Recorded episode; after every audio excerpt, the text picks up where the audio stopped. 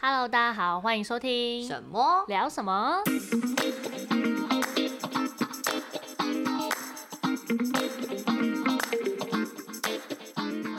我是沈沈，大家好，我是毛毛。我们今天要聊，我终于从苏回来了。对，没有啦，你去年去的啦，讲的一副两好，现在刚才回来，好像讲刚回来一样。对，就是来分享一下去玩回来之后的心情。对。对，去年终于迎来疫情后第一次出国。嗯，嗯，我第一次出国是出差，啊、然后一回来就确诊。对，好，好可怜哦，怎么听起来那么可怜啊？而且出差之前，出差又很临时。对，又很临时，两个礼拜前，一个礼拜前决定的，嗯、然后马上手到一办签证。然后出差之前的准备，大家都一直在叮咛你要小心哦，要小心哦。对对对，对 然后我妈给了我，危险哦。对，然后我妈给了我一堆药，结果真的派上用场。嗯在哦，在国外啊，因为你在那边的时候就有症状了。不是，他是担心我有症状。嗯嗯，他担心说什么呃，可能可能过程中被传染啊。那你在国外就有生病了吗？啊，对，因为你是提早一天回来嘛。对，我提早一天回来，就到国外的时候就不舒服，然后一回来就哦，马上确诊，重隔离，不用上班，爽。嗯，好，反正今天就是要来分享我们这次我跟我男朋友，然后还有一个朋。我们三个人啊，总共三个人，然后去宿务的这趟行程，这样子。先想知道你为什么选宿务，在疫情的这段后之后啦，解封后，当做第一个旅游的地点嘛。宿雾。呃，两个原因，便宜，这，然后潜水，潜水可以理解。对，就是想去可以潜水的地方。嗯嗯嗯嗯。你避避冬，对。避避避冬，去避寒呐，避寒呐，避寒。对啦，对啦，避冬，避冬。嗯，然后对啊，一个就是主要原因是便宜啦。嗯，那时候查到的机票就是华航来来回是九千块哦，而且这是华航新开航的点，是吗？嗯，之前没有吗？之前只有长荣跟虎航。然后华航跟哦，还有苏航空对不对？对对对，但是我没有想要搭苏 航空，就是还是不知道哎，就是习惯上会觉得还是想要搭自己熟悉的航空比较安心。没听到自己熟悉的航空，所以他都搭一般航空，他没有办法坐廉价航空。可以啊，我会搭虎航啊，没有来开玩笑。虎航乐桃，我不知道哎，我对嗯好，因为苏雾航空、苏雾太平洋航空也是也算联航，是啊，是联航，对啊，对啊。嗯，我那时候稍微查过一下，对他比较没有那么安心。我懂，我懂，我懂，就跟那个嗯嗯什么丝什么什么哦那个丝叉跟叉子的那个 航空感觉一样，对，就不敢搭。对，好。那疫情后出国，你觉得这次去啊，你有没有觉得有什么特别要注意的地方？我觉得之前应该有分享过，就是最重要还是要注意现在入境的一些规定啊。嗯，对，就是你真的生怕稍微一没有注意，可能会影响你入境的问题。对，可能也没办法上飞机。因为像就是我有特别强调，就是入境要准备的东西，因为其实还是蛮繁琐的啊。像现在一定要多填的，就是入境前你要上他的。宿呃那个叫什么菲律宾的入口网，它有一个叫 eTravel 的网站，对对对，没错。然后你要去上面填你的一些入境资料，然后填完之后要或要取得那个 QR code，对，你入境的时候要给他看，不然就不能进去。嗯，对啊。那如果是像嗯以前在出国的时候，你。不见得会做这么多对啊资料行前的检查，嗯，对，因为以前出国就是你只要确认护照没有过期，对，然后该办的签证有办，这样就好了，对，其实不会不会特别去可能那种外交部的网网网站去看说，哎，入境要准备什么资料，是，或对你不会确认现在的一些当局的状况。有没有什么新的改变？嗯，对，但疫情后，我觉得这些都是必要的检查。对对对，嗯，而且特别是护照啊，很多人因为三年没有出国，自己护照过期没有注意，对，蛮多客人到机场才发现护照过期，真的是很很烦哎。对啊，我觉得对啊，疫情后出发最必要最必要就真的是你要多去确认这个东西。嗯嗯，疫情前我真的顶多只有。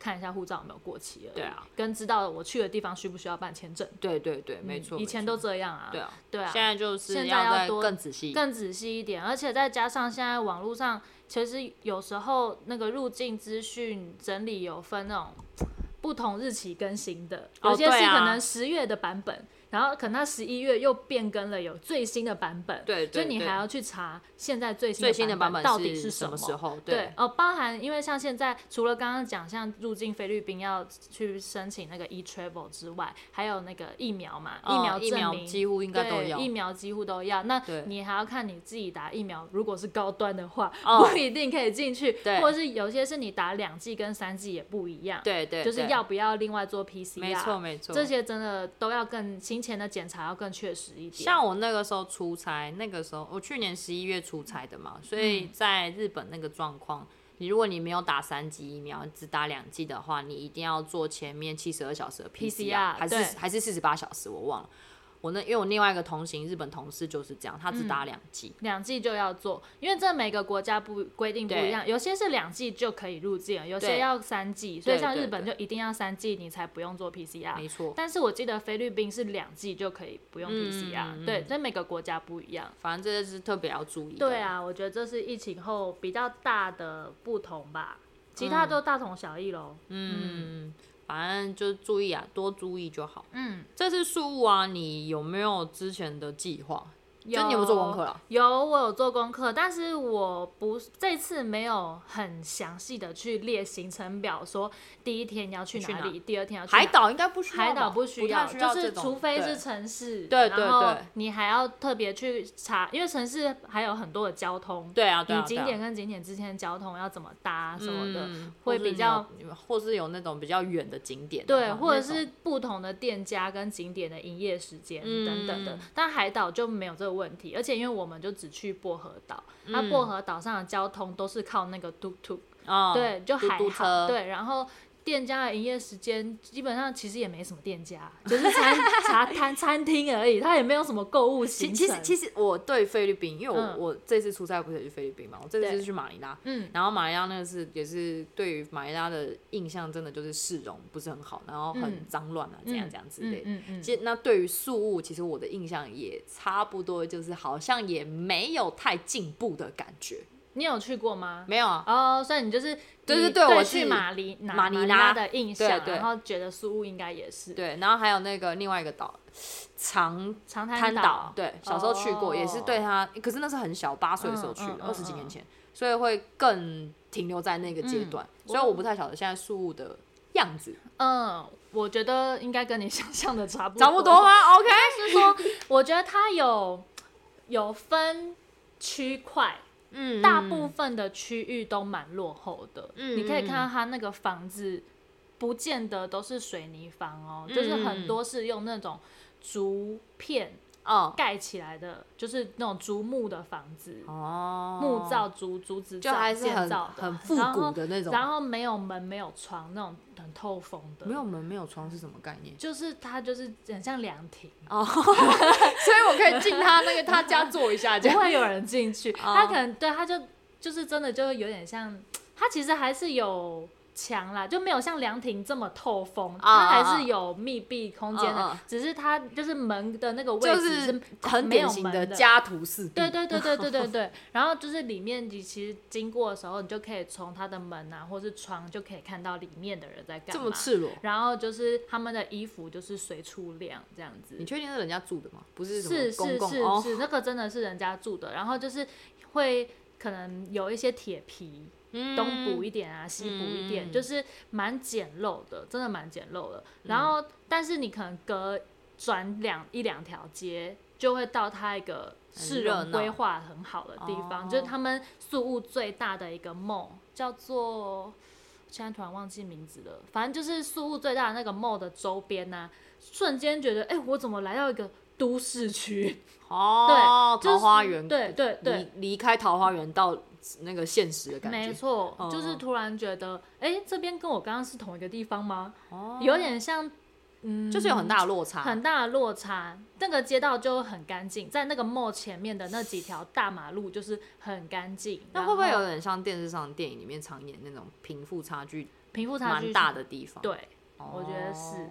嗯，所以这个我就觉得蛮特别的。然后如果是在薄荷岛的话，普遍都蛮落后的，很少看到水泥盖的房子。能够看到水泥房，就是哦那个大户人家。哦，所以有。呃、有钱人，有钱人都住比较呃有钢筋水泥。对，钢筋水泥，哦，然后其他就都是很多都是那种竹子建造的。哦、天啊！对，那如果然后还有天灾，码码头边还有那种水上屋，哦，就是它那种架高的，哦，因为它会有那种就是潮差，那是文化吧？那是文化的关系，他们那边就是地，应该说就是它的，嗯、不是文化，就是它的气候需求，嗯，它就是那个潮差有点大。对，对，对，所以它就是要它那个房子就是会盖的，下面会有那个竹子把它撑高这样子，对。但是真的真的都很简陋。那你这次去了哪里？就原本说计划去，计划有要去哪里，然后有没有去到？哦，行前的话，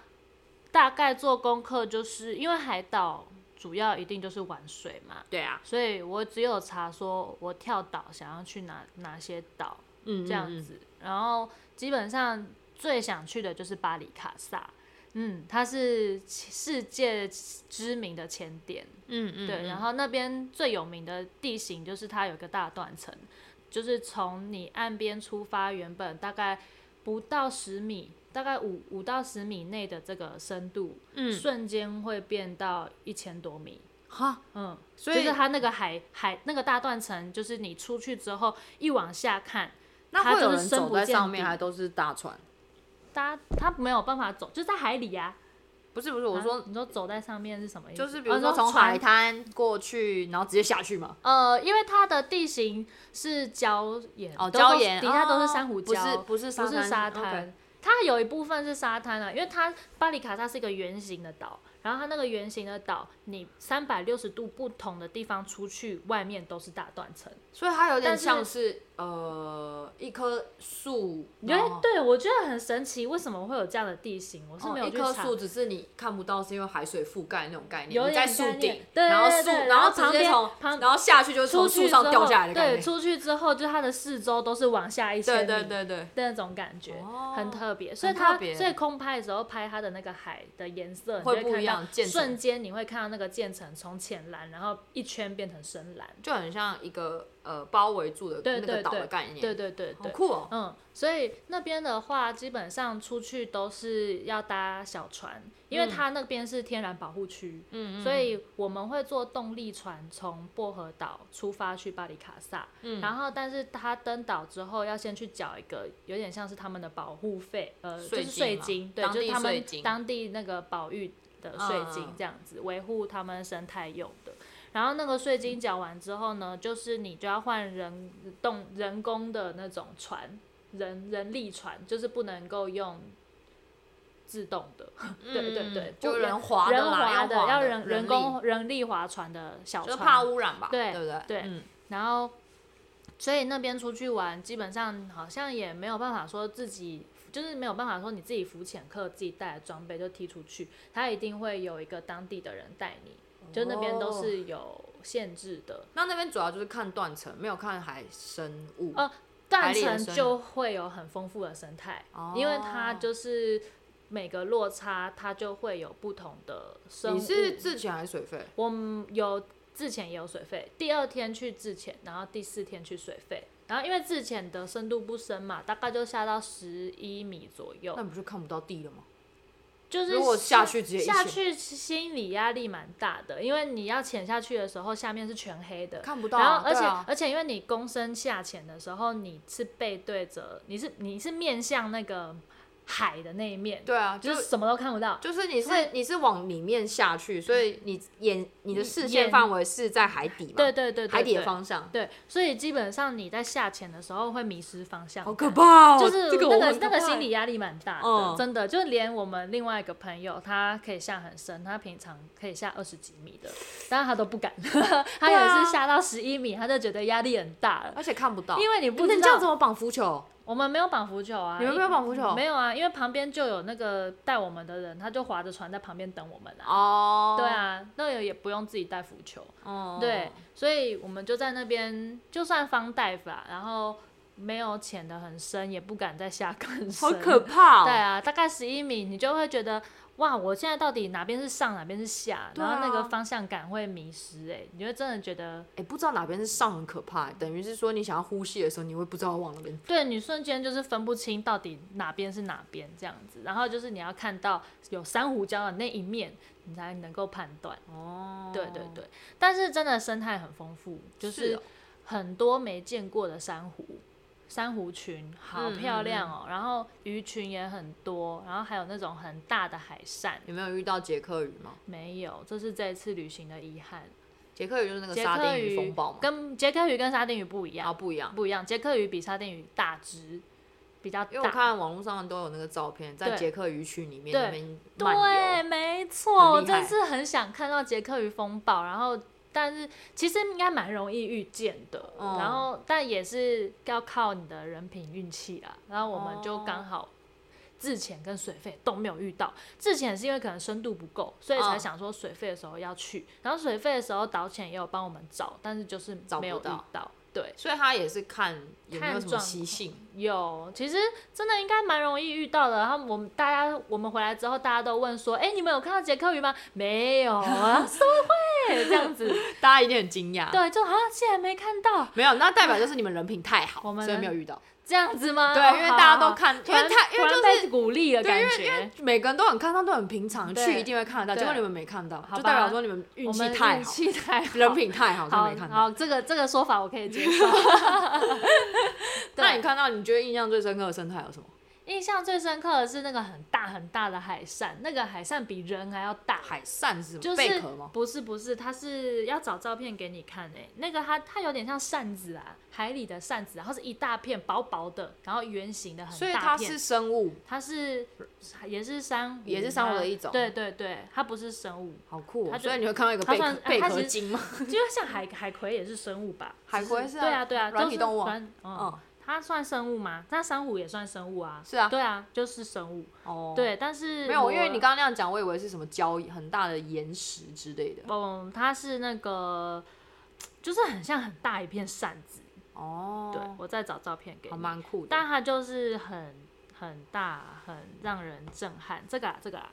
哦，好像树，好像树枝哦，也是蛮漂亮的。对。但它其实是有颜色贴在资讯区，可以分给可以分享给大家看。就我觉得看到那个蛮惊讶，然后另外印象深刻，真的就是第一次下水，然后看到那个深不见底的地方的时候，很可怕，一直在叫，你知道怎么？你在水里面怎么叫？没有，我自潜，我自潜，然后我就一直哇哇哇，太扯了哇！我真的是下海的时候就是疯狂这样，而且因为我第一个下去，然后 Ariel 跟那个。张琪就在旁边说什么啦什么啦，为什么要叫啊？他们还在船上，我太扯了。我就说，我有就是会瞬间有惧高症哎、欸。对啊对啊对啊，就是你明明你明明在海里，可是你脚里肚子会痒痒的，会会痒痒，那个脚底板也会痒痒的。靠，我就想哦，有惧高症，好可怕！你刚刚光听你讲，我就想啊，以前看不到底，对，我没有办法，我没有办法。我就觉得哦哦哦，那个瞬间就是会真的毛毛的、痒痒的、痒痒的，会有惧高症。对，我会觉得哦，会不会掉下去？但明明是在水里，就很像你在空中飞。对对，你就觉得呜呜呜，好可怕哦！光你想，光你听你讲，我自己在心里想。象我自己就觉得痒痒的，对，黑黑的，我现在想到都觉得痒痒的。哦、嗯嗯，对，印象最深刻，真的第一眼看到的时候很。很可是为什么那样子？比如说深不见底的，就是地形有办法有很漂亮的生态，都生态都是在岩石区。岩石就是它在那个峭壁啊，它沿着峭壁，你的那个深度不同的时候，你的生物就会改变。嗯，对，嗯、看到的东西就会跟着改变。这样子。哦，痒痒的。嗯嗯嗯嗯嗯，嗯。那你这次去啊，好了，没看到杰克鱼，有没有看到你觉得比较特别的？你有跟金沙吗？你有去那？我没有去看金沙。嗯。哦，墨宝是另外一边，墨宝很远，我们没有去。然后他那里是主要是看沙丁鱼风暴，墨宝是看沙丁鱼风暴。哦，不是，啊，金沙。金沙是在奥奥斯陆。哦，对对对对对对。对，我们也没有去看，原因是因为，嗯。那边的金沙呢？它虽然说是野生的，可是因为固定有人在那边喂喂食的关系，因为你要有商家喂食去吸引金沙来嘛，才观光客才看得到嘛，所以到最后它变成一种生态，就是。金沙知道这边有东西吃，所以就是为了要给观光客要有商业发展，然后就是商家在那边投很多观光模式。对，就是你商家在那边投很多的食物，然后吸引金沙来，但那些金沙固定来吃，可是他们就失去了觅食的能力。哦，就是他，他们的天性，对他们的天性没了。那你如果哪一天当这件事，这个商业模式不再继续，商家没有再继续。在那边喂食的话，那那些金鲨可能他们就失去了生活的生存的能力。嗯，对，所以其实不是很自然的事情啊。对，对，它就是有点破坏了它的这个生态平衡。嗯嗯。对，所以我不太，我们因为玩水的关系就没有很。支持这件事，嗯、虽然说它就它不是圈养的，但我就觉得它其实有点像放养，对，它是放养的金沙。呃、那对于我来说，我会期待看到是那种天然天然的，就，就是真的在野生野生的金沙看到，就像你们看到海豚那样，在夏威夷看到海豚。对对对对对，所以我就没有去那种观光景点看金沙。哦、好啊，现在除了奥斯陆之外，薄荷岛也有一个。地方可以看金沙，但它就一样的模式，就也是卫视的，哦、我们就没有去看。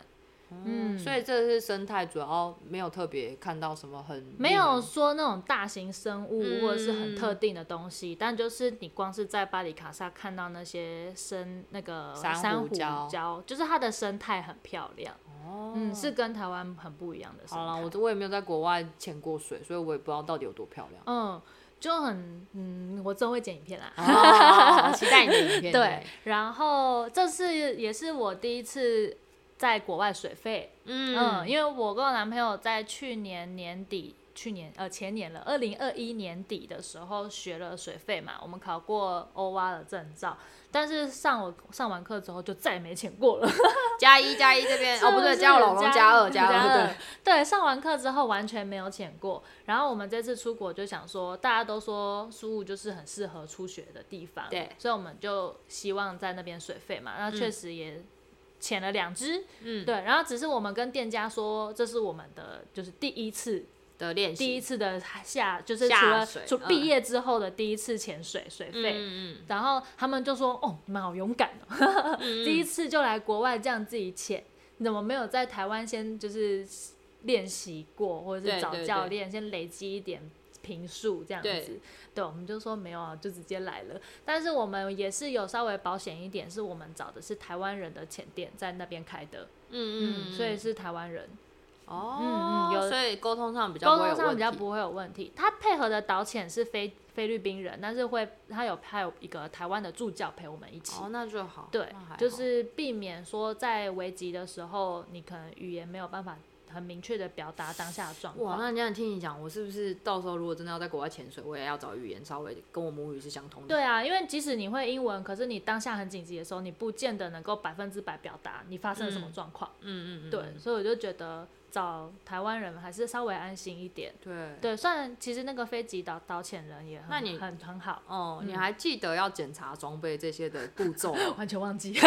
没有啦，我们其实因为在菲律宾呢，你花钱他就帮你用的好好的，他装备那些全部都帮你弄好了。然后你就是唯一我们有记得就是要检闻一下那个气瓶的味道。哦。因为出发前我有去找我们的水肺教练，然后他就有提醒我们说。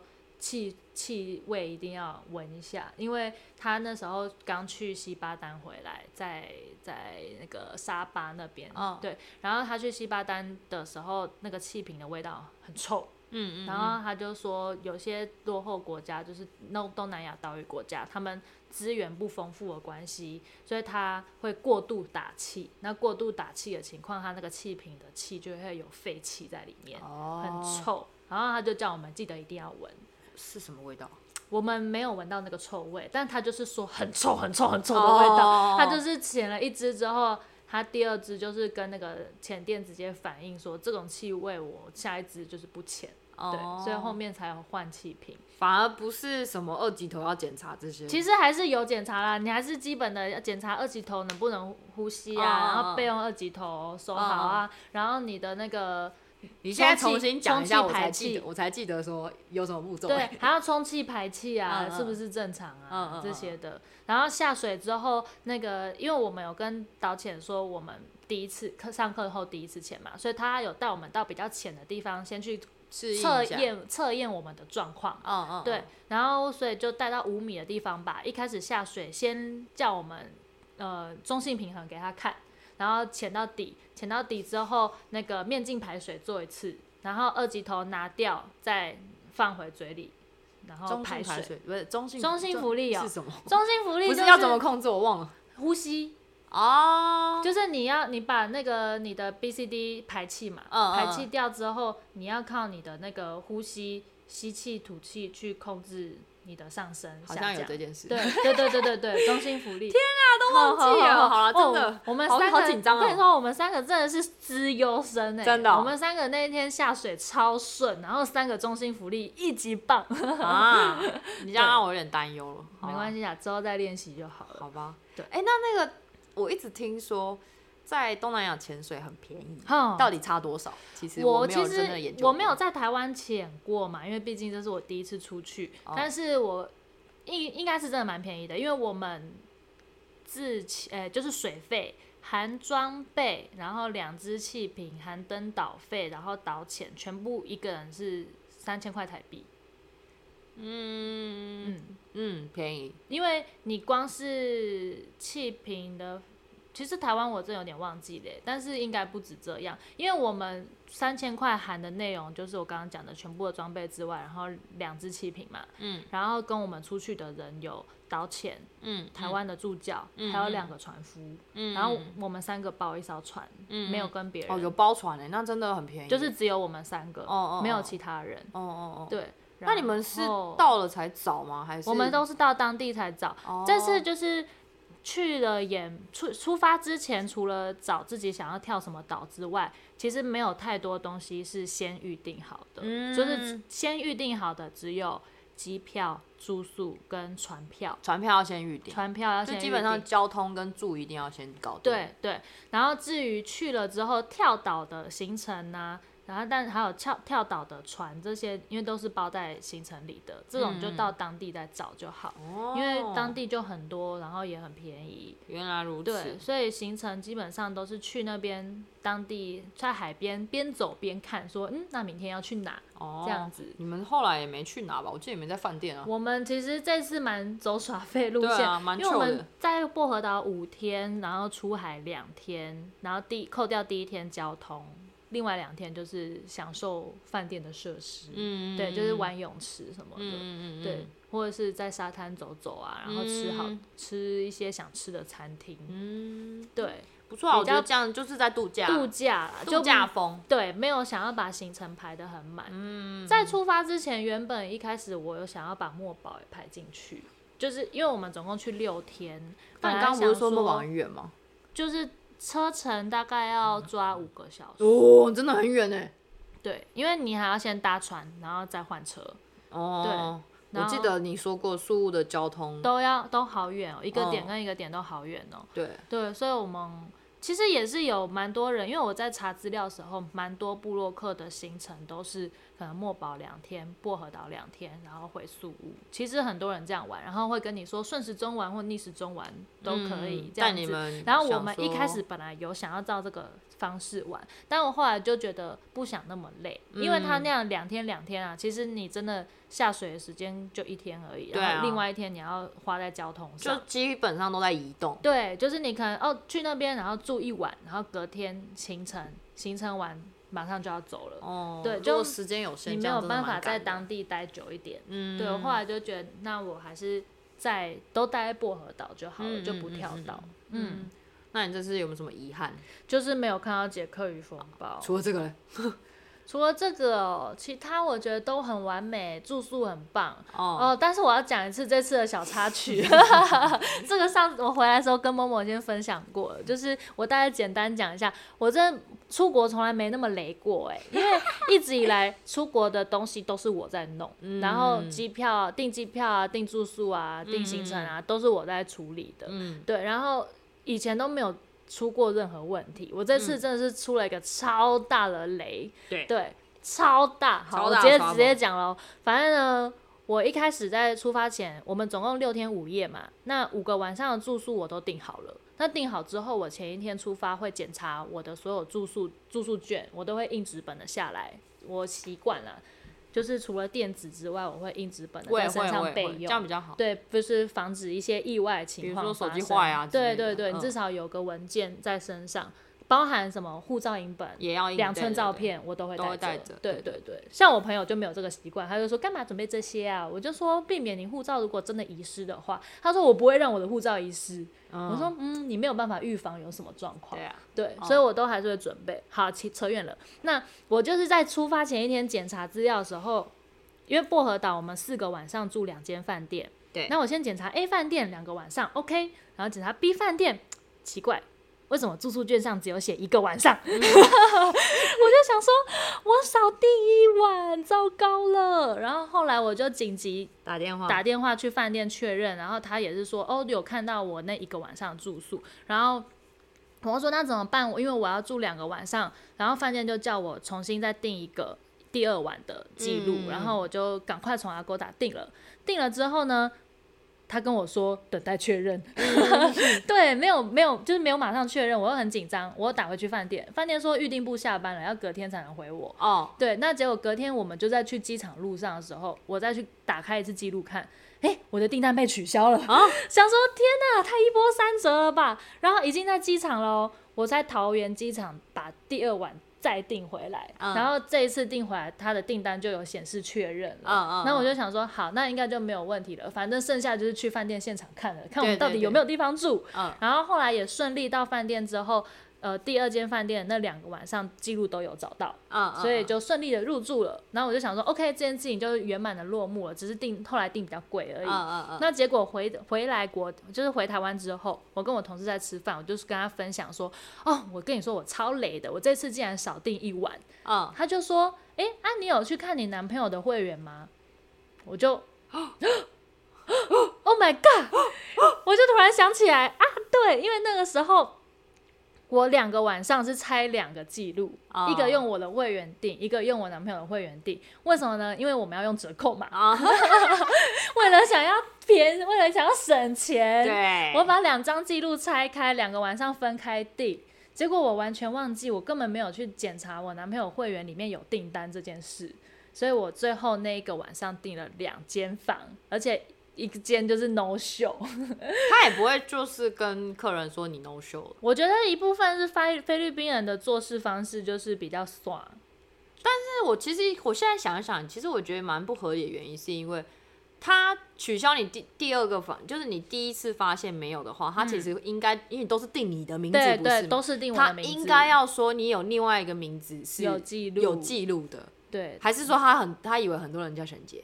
不知道哎、欸，就是因为如果你的号呃入住你的住房姓名是一样的话，正常他搜出来应该记录就会跑出来。所以我就觉得那个时候你听到那时候听到的时候，我想说，嗯，但是饭店饭店有问题、啊，我觉得对饭店也有问题，但就是。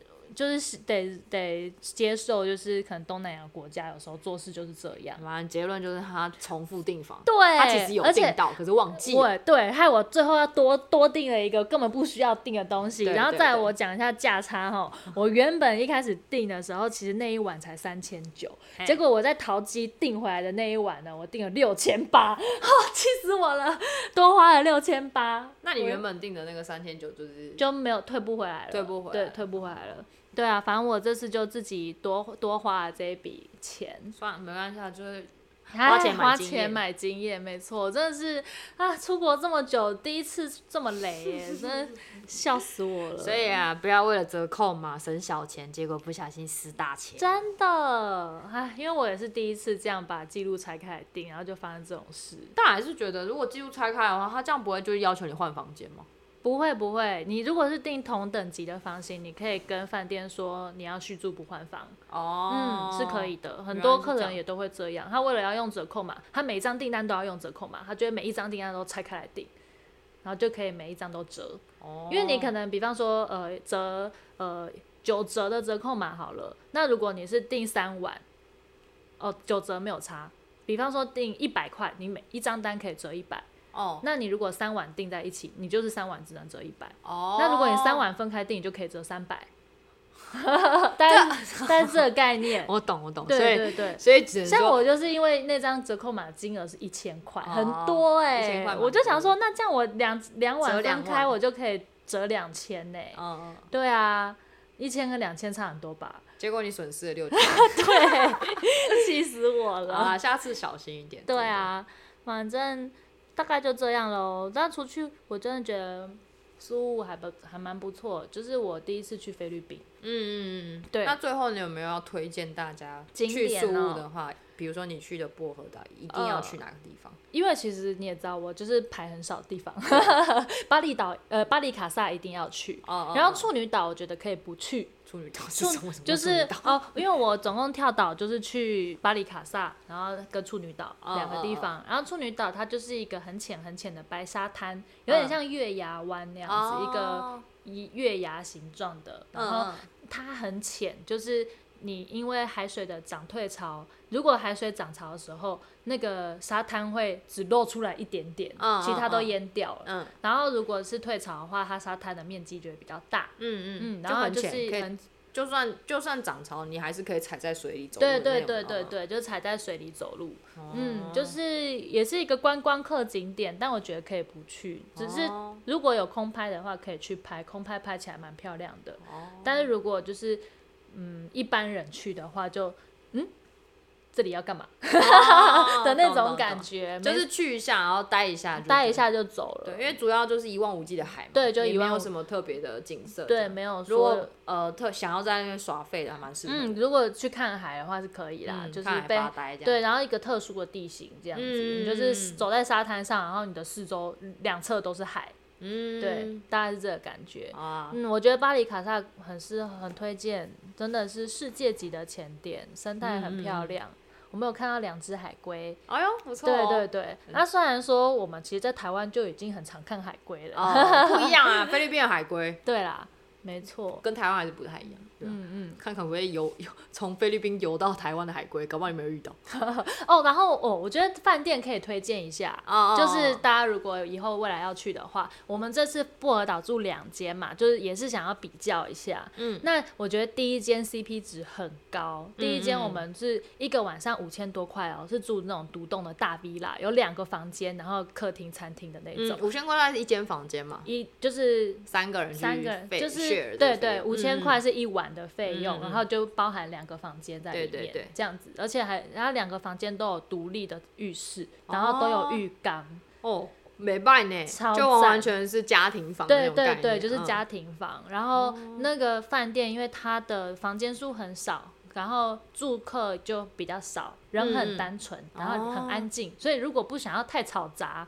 我觉得那边真的很棒，哦、然后就是游泳池，就是人也很少，嗯、所以就是你可以玩的很尽兴。嗯，那第二间饭店呢？第二间饭店我们是住在那个闹区，就是 Alona Beach 的哦哦上面，就是它它的优点是它可以直接从饭店走到沙滩上哦，对，但是它的缺点就是它太多人了，嗯、就是它的住客好多，因为它它就是一间大型的度假饭店，嗯嗯嗯所以它就是。房间数很多，住客很多，然后就很吵。嗯、你一进大厅就是哒啦，就超级吵的那种。哦。对。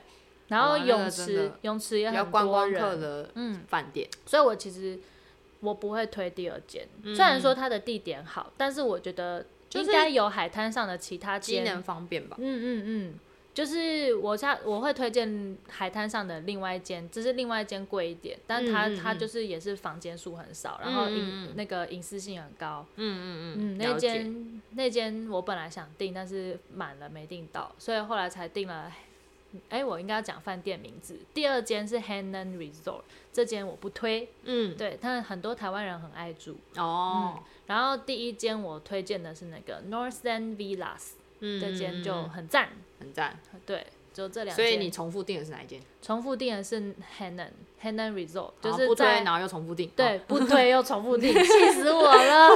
他就是真的只有地点好，但我相信地点地那个地点周边有其他，嗯嗯嗯，可能 CP 值更高的。好，住宿。啊，有听到去宿务可以推荐，呃，可以去住住看他推荐的饭店。之后可以看我的 vlog，等我剪出来。好啦，没错，那这一集就分享这样子啊。对哦，最最后要跟大家讲一下花费，因为我真的觉得宿务真的很便宜，超便宜。听说你们去那边变大爷？嗯。对，而且你知道哦，还有一个是宿务会有那个给小费的文化，嗯，就是你什么都要给小费。然后一开始我们就是要换钱的时候，应该要多准备一点小钞在身上的。然后他的呃，我想一下，反正我们那时候换钱的时候呢，因为一开始到机场先换一点点，因为机场汇率不好。然后机场的那个币值呢，他好像有给我们一百块、五十块，最小就五十块。然后结果我们在搭那个计程车的时候啊，走不开，不是一我们在搭计程车之前要上车的时候，因为他在机场是一个停计程车停车站，哦，然后会有一个。呃，服务人员就是帮你拦车，oh, 然后帮你上行李、oh, 开门，oh. 就这样而已哦。然后这个也要给小费，天哪！然后这个给小费，想说哦，那就给个二十块就好了嘛。Oh. 结果那时候呢，我们朋友就是啊，太临时了啊，找不到钱，找不到钱，他就掏了一百块给他，赚翻了！我跟你讲，那个人直接就是脸笑的乐的跟什么一样，你知道吗？他还转头跟他那个另外一个同事讲，拿到一百块，一百块台币多少？一百其实也还好，但六六十块台币，哦、其实不多，但对他们来说很大，很，大。确、嗯、实啊，他就觉得说哇，拿到一百块，我今天可以搬一个行李而已，他就拿到一百块小费，然后后来就觉得哇，真的给他太多了，嗯、到外面变土豪哎、欸。然后就是哦，印象深刻。再补充一个，就是你真的到各个地方，大家都会跟你要小费。嗯、然后我们出海去巴里卡萨出海，就是那个人力帮我们划船的时候，他很好笑哦。我们要回程的时候呢，他就先假装。他拿了一叠零钱出来，就说：“这是你们的零钱吗？”这样子，然后当然用英文说，然后就是在那边敲那个扣扣扣零钱，嗯、然后我们就说：“不是，不是，那不是我们的。”他说：“哦，小费，小费，tips tips 这样子。Uh. ”然后我们就说：“哦，好好好。”然后我们才知道说要给小要对，等一下要给他小费。Uh. 然后我们就想说，他都掏零钱出来了，那我们也就是集合一下身上零钱有多少要给他。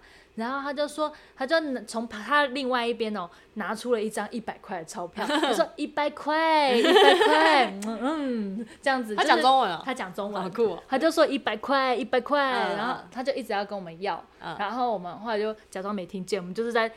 掏零钱给他，uh, 所以我们就给他三十五块。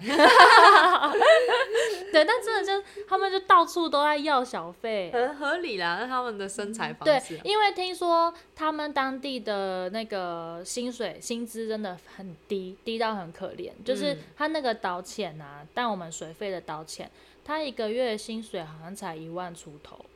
菲律披索，嗯嗯嗯，很低，所以他们都必须要靠小费生活，嗯、不然他们的平均薪资真的太差了，就是没有办法生活。东南亚好像蛮多地方都这样子，对对，所以他们必须靠小费。嗯，然后后来我们也觉得说，嗯，就是给，可是那个人人力动力划船那个，觉得我们后来觉得好像给他三十五块真的太少了，是有点蛮少的，因为当下当下就觉得说，嗯，他好像也。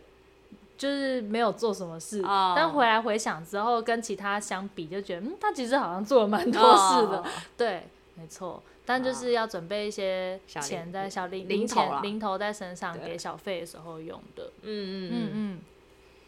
哦，最，不好意思，我在最后讲一个，就是我们那时候在等红绿灯的时候啊，这里我有点 culture shock，就是我们已经在苏雾的市区哦，oh. 然后那个是在我刚刚说那个很繁华的。